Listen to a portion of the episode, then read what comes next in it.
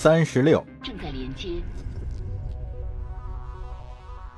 王后对她的追随者如是说：“务必警惕那些孤身寻求真理的正义之士，他们脆弱的心灵经不起最微小的诱惑。是故，愚者散布虚妄之词，而软弱者必定灾厄不断。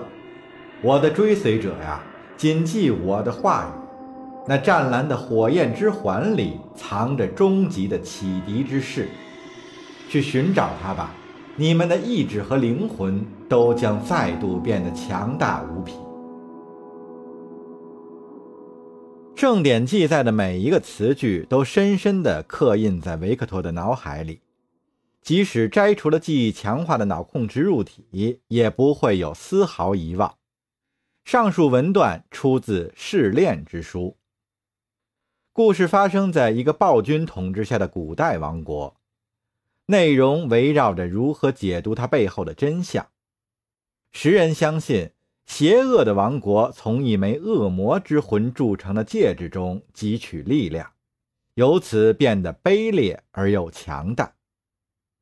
这个故事揭示出一个悖论：戒指毕竟只是虚构的，而暴君之所以能坐稳王位，是因为人们都盲目崇信戒指的神秘力量。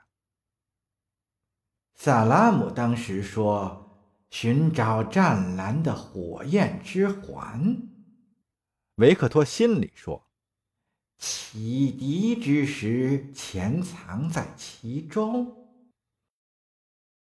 根据书中原文，在得知真相以后，那位英明的王后背叛了她的丈夫，因为此人已经无可挽回地被权力腐化了。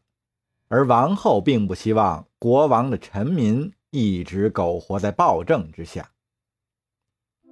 维克托将摄像无人机的镜头对准 T 杠 IPZB 恒星的蓝白色光幕，他埋头苦思。圣书中描绘的场景远在几千年以前，他和当今的现实能有什么内在关联呢？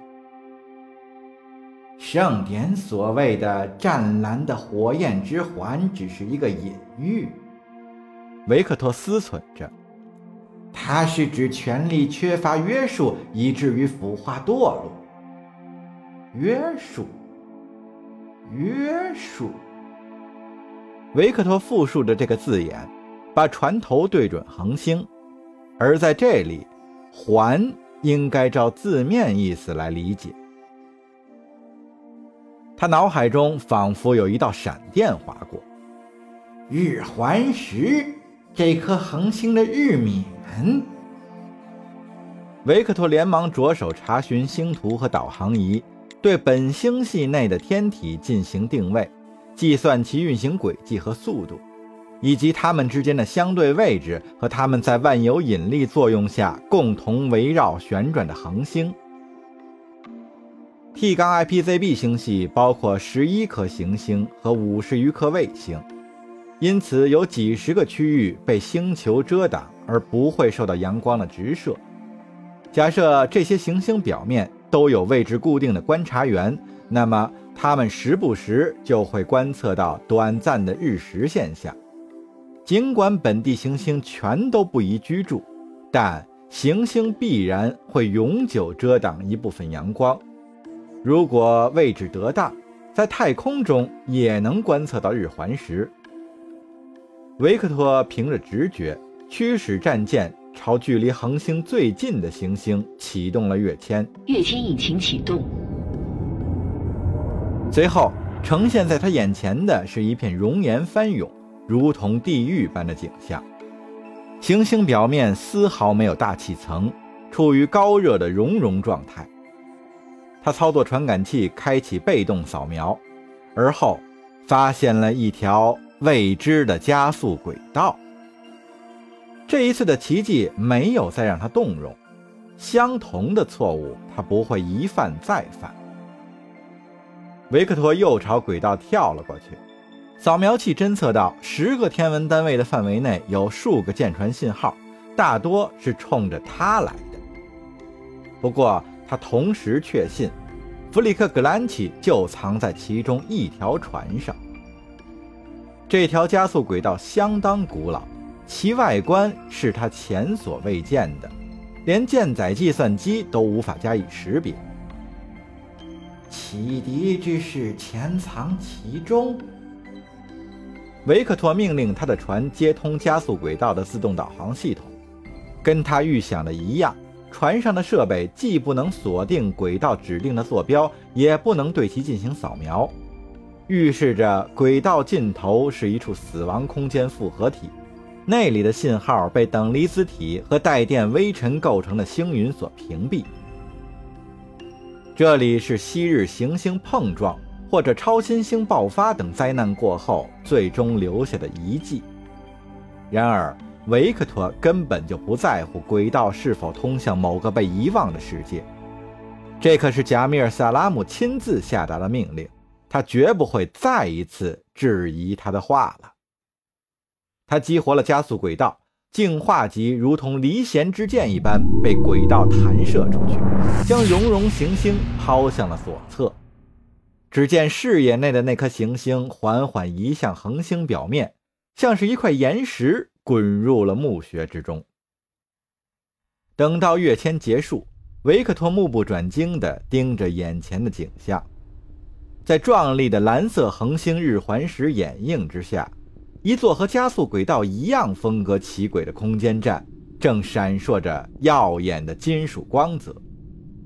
这座空间站比他之前所见的任何人造建筑都大得多，数据库里根本查不出它的来源和功能。不过直觉告诉他，这是一座废弃已久的制造厂。它表面的某些部分还能看到灯光，不过整体上已经陷入了黑暗。蓝色日冕围绕在行星的阴影周围。不愧是湛蓝的火焰之环，这般奇景简直美得让人窒息，占据了摄像无人机将近一半的视野。如果没有船体护盾的保护，只怕无人机早就被滚滚热流烧成灰烬了。然而，维克托迫使自己按耐住心头的敬畏之情，理了理思路，以便向贾米尔汇报情况。陛下，他说道：“我已经抵达了您指定的位置。”圣骑士啊，考验还不止于此。女王立刻回应了他：“你正面临危险，要藏好自己才能活下去。等时机成熟，你就会知道下一步的行动了。”维克托连忙启动了隐形装置，没等他作答。联系就再次中断了。他沿着高处的轨道环绕空间站，同时把所有扫描器都调成了被动模式，竭力使净化级融入周围的环境。他收敛思绪，默默恭候他的指示，也不去探究有什么危险在等待着自己。此时面对未知的敌人，生还的机会微乎其微。但他没有心生怯懦，反而觉得自己勇敢又强大。然而，当他将无人机转向空间站其中一座机库的时候，所有信心都瞬间化为乌有。他将图像放大之后仔细查看，终于弄清了贾米尔·萨拉姆警告自己的原因：自由无人机出现了。他们是人类已知的唯一一种具有自我意识的人工智能。这些致命的机械生物和昆虫相仿，表面密布着大量肢节和传感器。他们在机库入口外围游荡着，似乎是在搜索入侵者。待这些哨兵搜索完毕，数百乃至上千自由无人机蜂拥而出，遮天蔽日之势简直像蝗虫过境。随后，他们又以惊人的速度朝绚烂的蓝色恒星飞去。维克托强压住心头的恐惧，调转船头，飞快地逃离了这个是非之地。